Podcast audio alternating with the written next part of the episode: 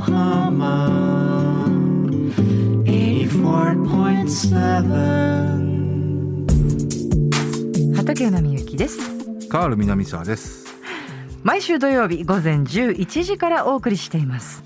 FM 横浜トラベリンライトこの番組内で毎週いろいろな切り口で洋楽をご紹介しているヒッツボックスこのオンエアをもう一度聞きたい。曲も合わせて聞きたいという方はラジコのタイムフリーでぜひ。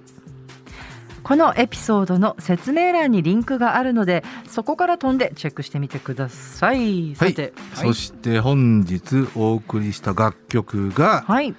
えージャスティン・ビーバーの曲で What Do You Mean? そしてそれにこうして、はい。えーオミのチアリーダー。これはね、フェリックス・イエン・リミックスというね、リミックスバージョンですけど、はい。えーそして、えールイス・フォンシ、ダディー・ヤンキー featuring ジャスティン・ビーバーで Despacito。うん。だこれも要はジャスティン・ビーバーが入ったリミックスバージョン。はい。えーそれに、えーこうして、えーピットブルの I know you want me、うんうんえーで最後に、えージャスティン・ビーバー featuring リュダクリス、うん。 Baby ですね、はい。えーこれに、えー対応してニューエディションの Cool It Now はい。もうなんかはい。カールさんの解説を聞きながら聞くとあなるほどまあというでもねこのシリーズはねあの、はい。どっちかというと非常に抽象的ではありますよね。あそうですか、うん、うんうんあまあね。うん。まあまあそうかもしれないけど、あでも、うんうん、なんかあなるほどねと思いましたけどね、うん、そうね。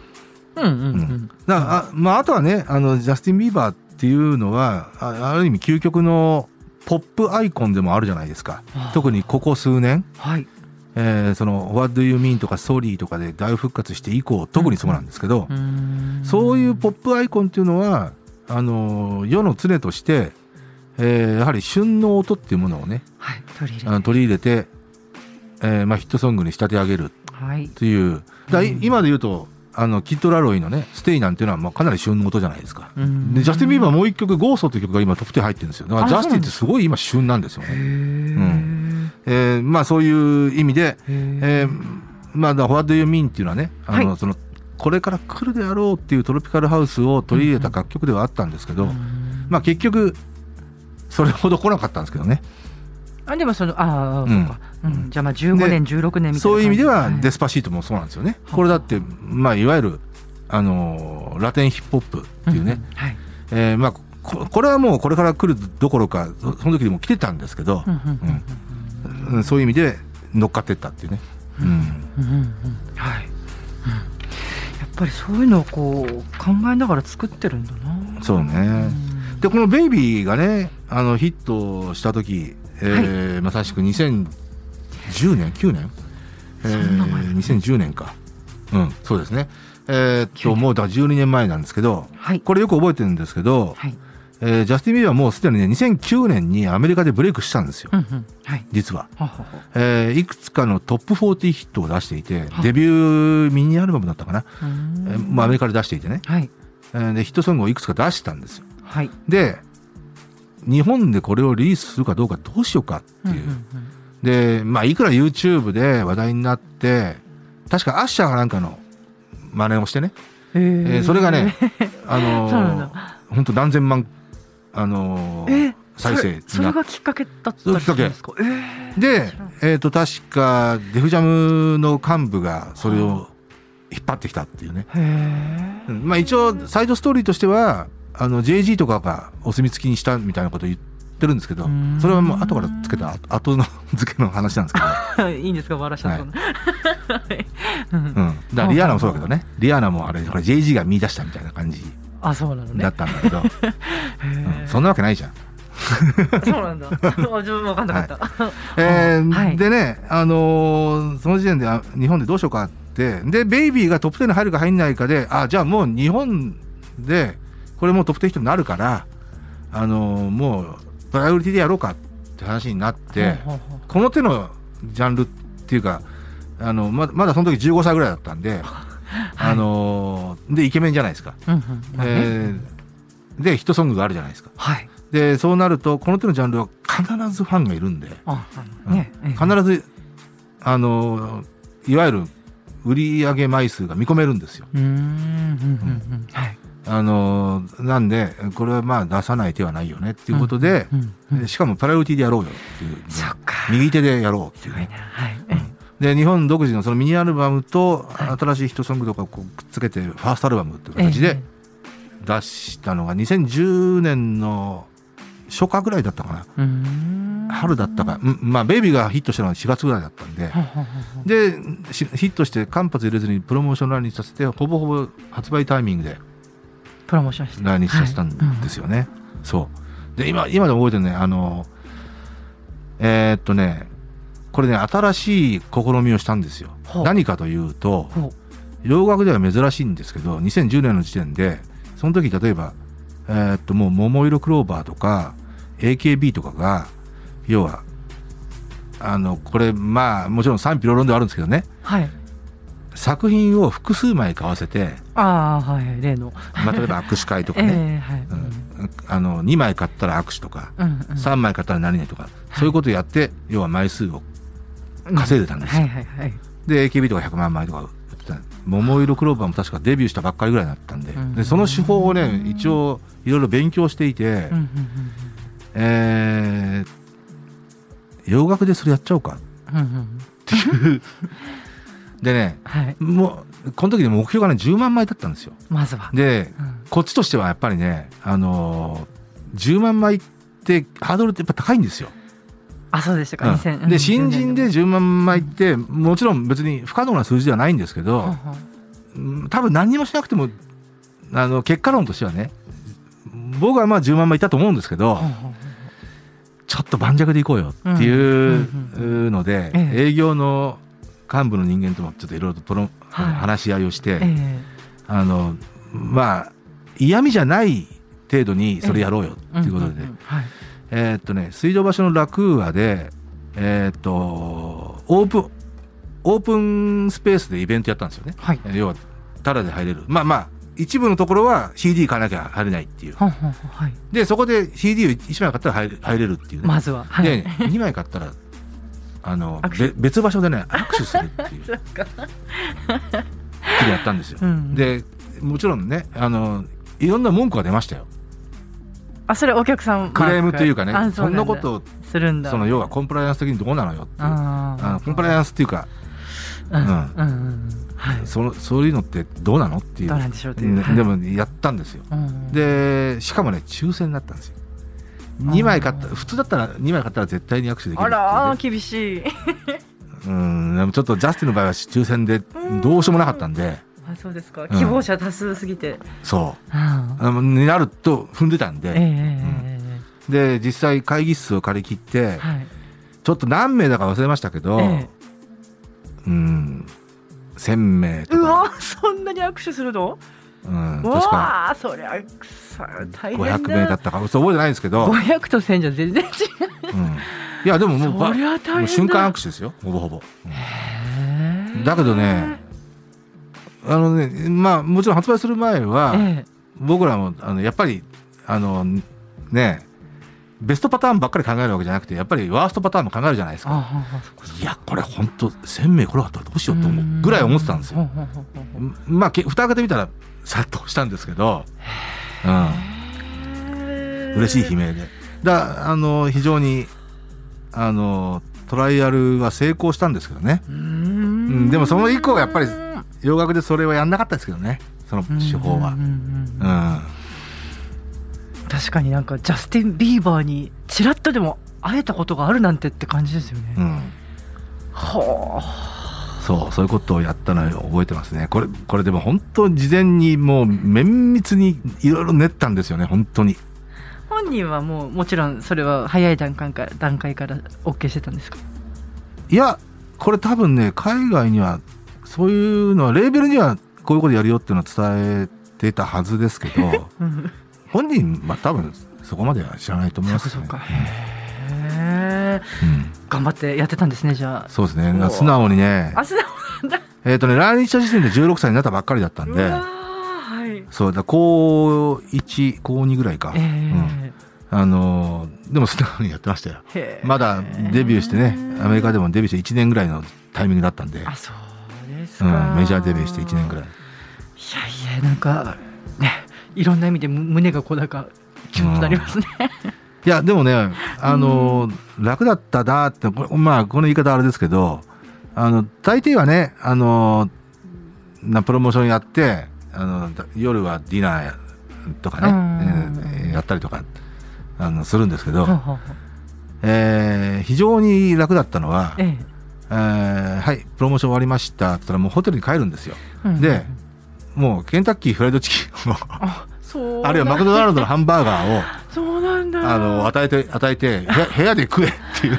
部屋でうんまあ子供だしね。素直そう、ん。素直に部屋で食べてたっていうね。へでえねあのマネージャー兼的な感じではい。お父さんも来てたんですよ、なるほどなうん、だるほどなるほど。からそれもあってね、ええ。うん。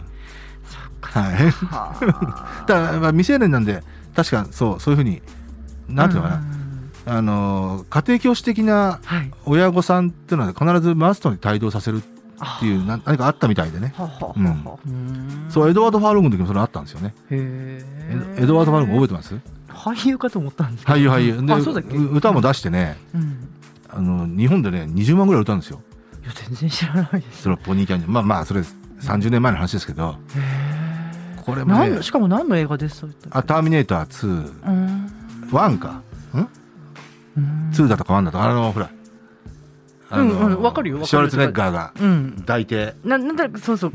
2か、うん。そっかそっかそう。そっかそっかそっか。その後顔はわかるけど。ペットセメタリーっていうね映画にも出て。ああ日本では大人気だったんですけど。うんなんか名前はそう。んん。でい要はよくある日本のスタッフがねエドワードにはいの事務所に連絡してええ。歌歌わねえかっつって2枚出したんですよ、そうだったんだ。うん。すげえ売れたんですよ。うわでそれを来日もねやったんだけどこれもあの毎日ケンタッキーかマクドナルド。その時エドワード・ワルゴ本当14歳とかだったんで,、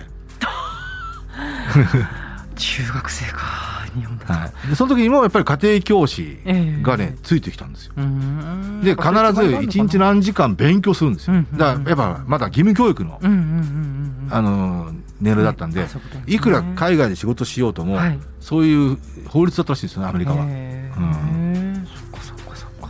まあそんなことを思い出しましたけどカールねさんもねこういろんなミュージシャンとこうナイトクルーズの話がありますけど。ナイトクルーズね、うん、ありますね。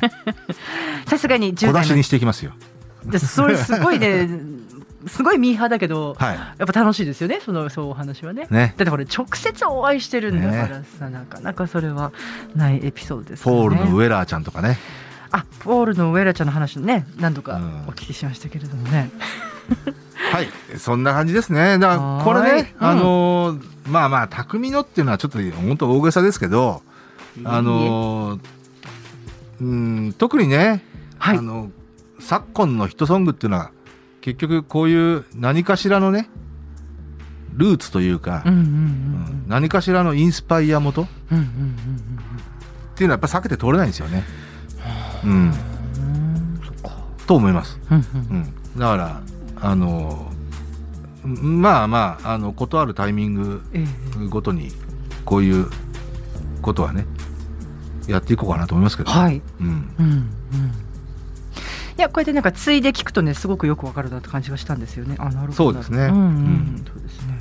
はい。そう。それでね、はい。そういう意味では「We Don't Talk About Bruno」っていうのは、ね。まあ、今5週連続1位ですけど、はい。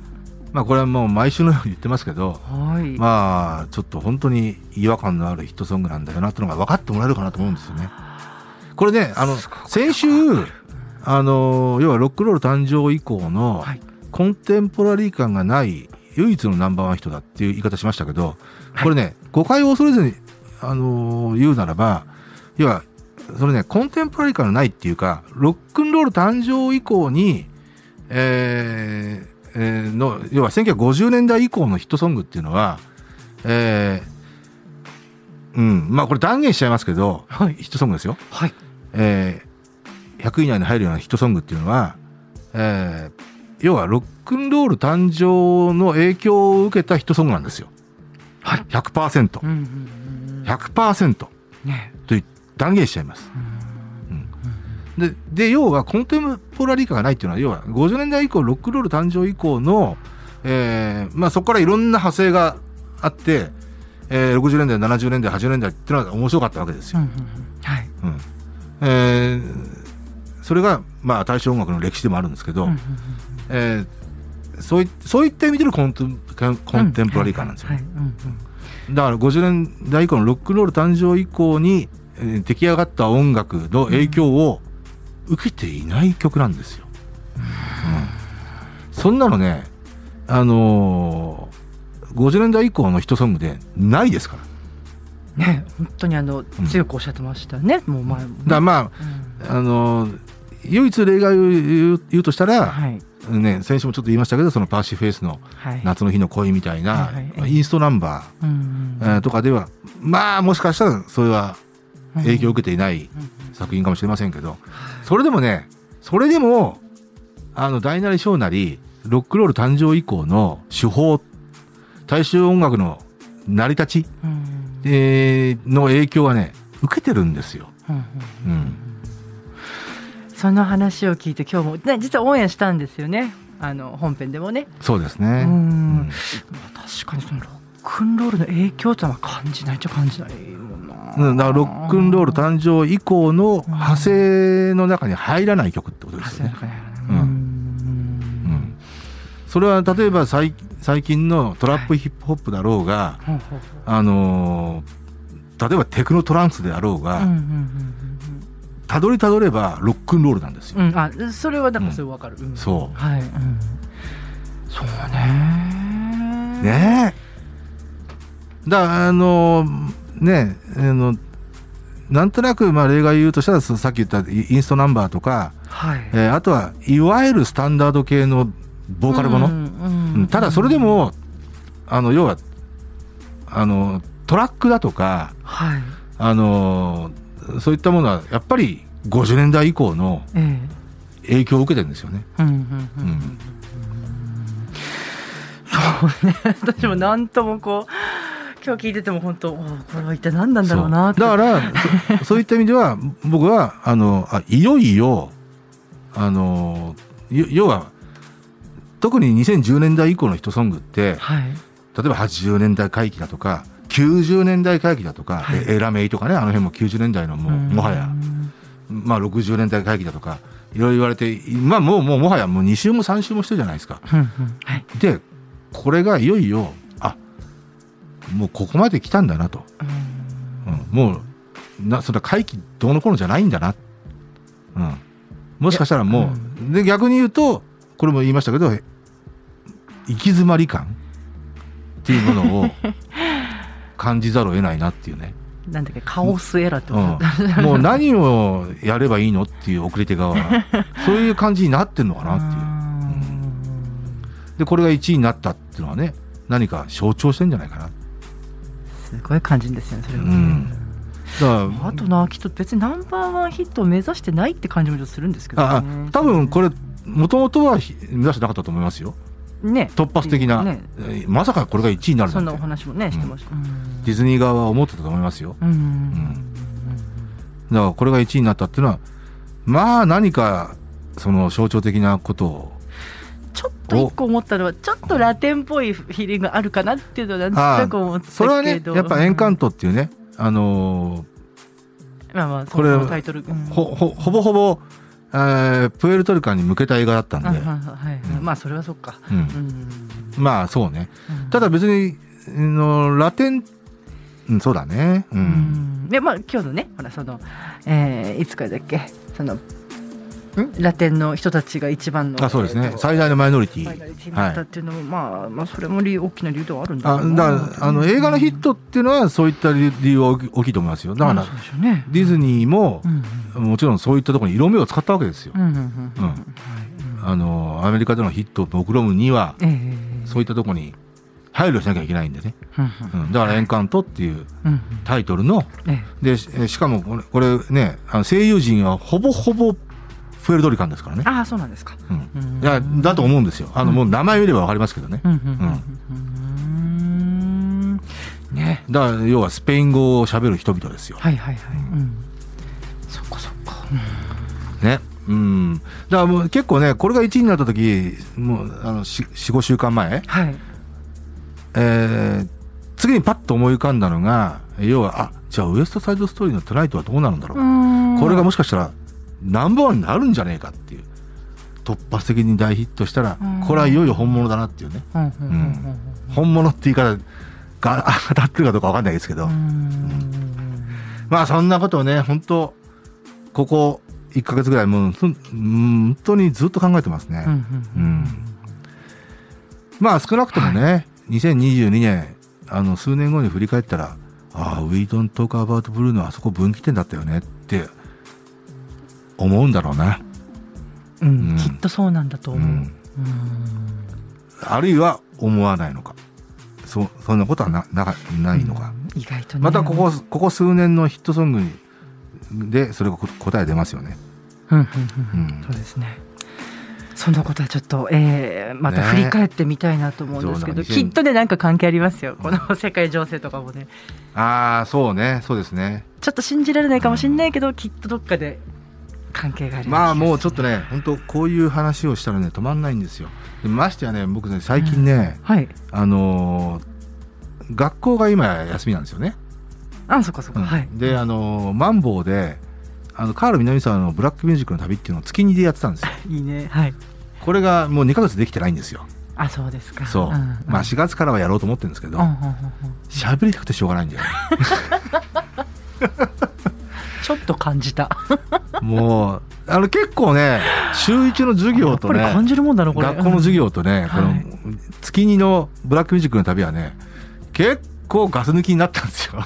うん。だって1時間とかきっとお話になるんだろうかもってね。要は、ウィードンとかアバートブルーのが1位になって、それうんそれに関しての話とうか、ん。最近の話とかね、ドラマの話とか、はい、あ、それもしちゃうの？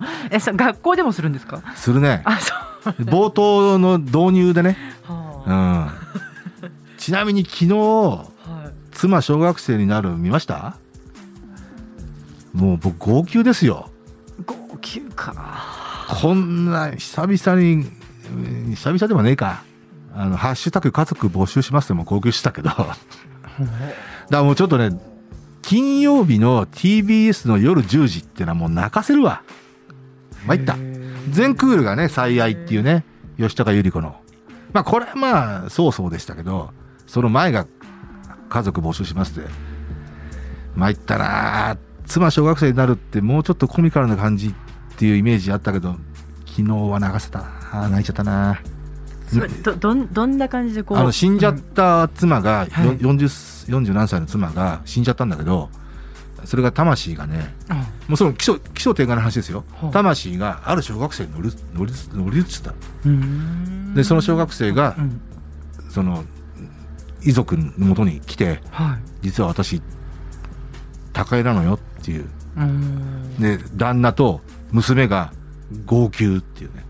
うんお母さんが生き返った。まあこういろいろきっとこう話でこう合うとこがあるんですね。そうあこれはママだっていうふうに思う。で、うんその高江の実のお母さんに会うっていう回だったんですよ、昨日は。これがもうちょっとね号泣しちゃったな。うんはい。カオルさんそうだそうなんだ。じゃあ結構家族ものでまあ家族ものですね。家族愛を描いた。うんうんうんうんで、そうすると、本来、本来のその小学生のこのお母さんとかが戸惑うわけですよ。まあそれはねもちうろん。ん。そうその問題とかね。はいうんはい。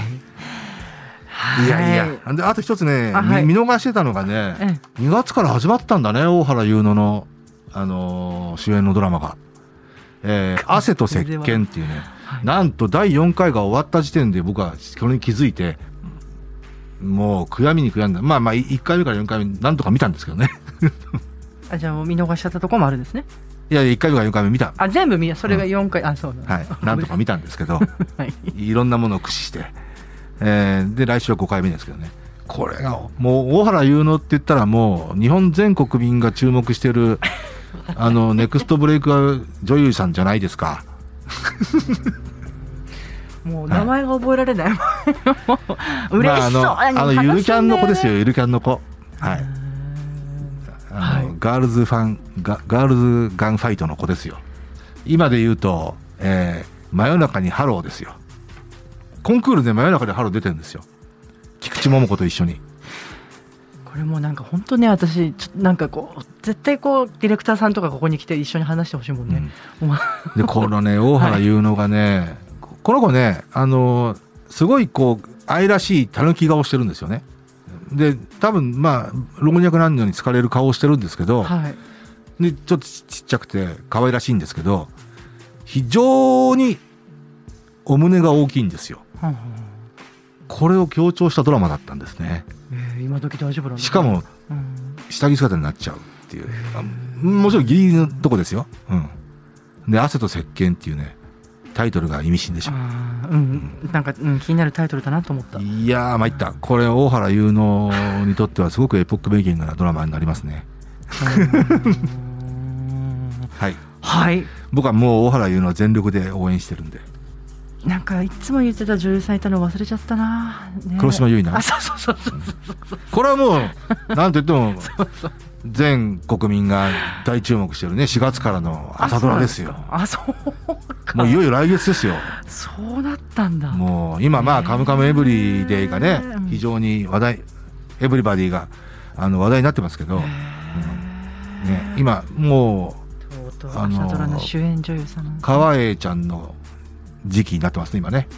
上白石から、うん、始まって、深津絵里になって、で、今、川栄ちゃんね。はい。川栄ちゃん、こんなに芸達者だったかなと思うぐらい、あの、成長したね。